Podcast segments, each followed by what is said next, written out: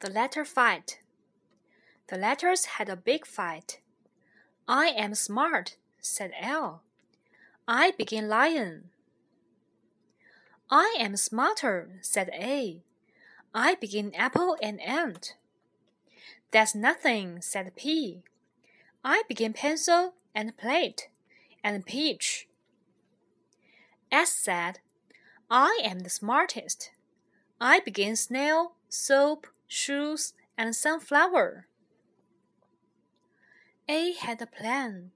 A said, If we stand in a line, we can make Alps. I will begin. How about slap? growled S. I will begin. No, no, no, the other letters shouted. The fight went on and on. I'm the smartest. No, I'm the smartest. I am. I am. At last, the letters were tired. They fell asleep in a heap. When they woke up, they were surprised. They were pals.